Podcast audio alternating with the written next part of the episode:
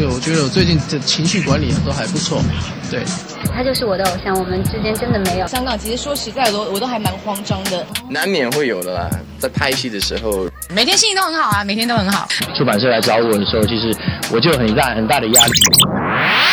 网罗最新鲜、最有趣的娱乐资讯，娱乐新鲜报，让你的耳朵娱乐一下吧。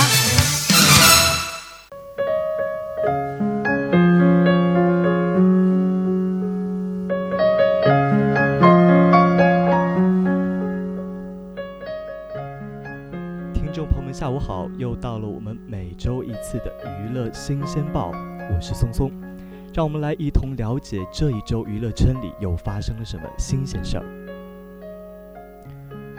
首先，让我们来迎接一位新生命，在五月十四号，大 S 已在汪小菲的陪伴下顺利产下一名可爱宝宝，老公汪小菲呢也在朋友圈里分享喜讯，他这样说道。谢谢大家的祝福，儿子非常健康。今天经历的一切，让我对生命的交替有了深刻的认识。感谢身边的家人朋友，祝大家一切都好。这次呢是大 S 产下的第二胎，前两年给家里带来了一位小天使，而如今呢又添上了一位公子，可谓是儿女双全，组成了一个好字。同时，也希望在接下来的生活中，大 S 能好运连连。与此同时，妹妹小 S 也祝福表示母子均安，谢谢大家的关心，感谢医师小飞在身边细心照顾我姐，很感谢他。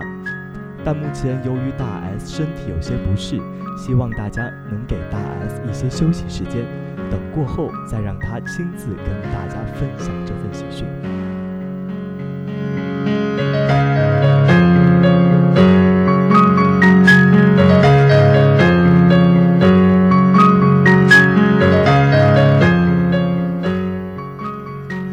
下面这则消息同样发生在五月十四号，宋仲基在北京举行亚洲巡回粉丝见面会的首场，将近能容纳一万人的体育馆座无虚席。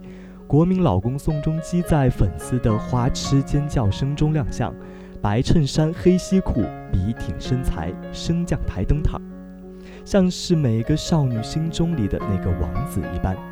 在现场呢，欧巴用中文与大家打招呼，而且在两个小时的见面会中，全程用中文与大家互动，表现十分给力。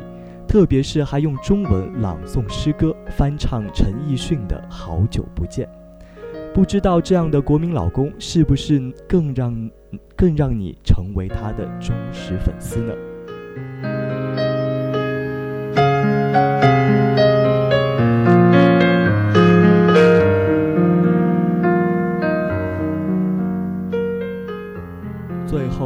这则消息呢，同样是一件喜事。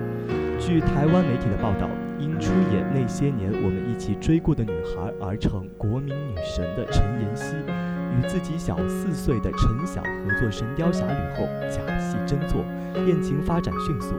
据报道呢，将于七月十九日在北京举办婚礼，二十一日回台北举行归宁。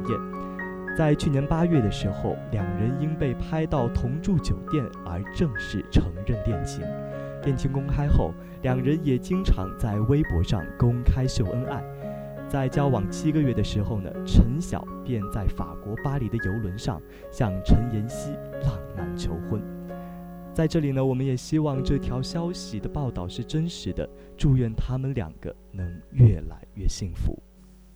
好了，以上就是今天娱乐新鲜报的全部内容了。如果大家对我们的节目感兴趣，可以在荔枝 FM 上同步收听我们我们的节目。我是松松，我们下期再见。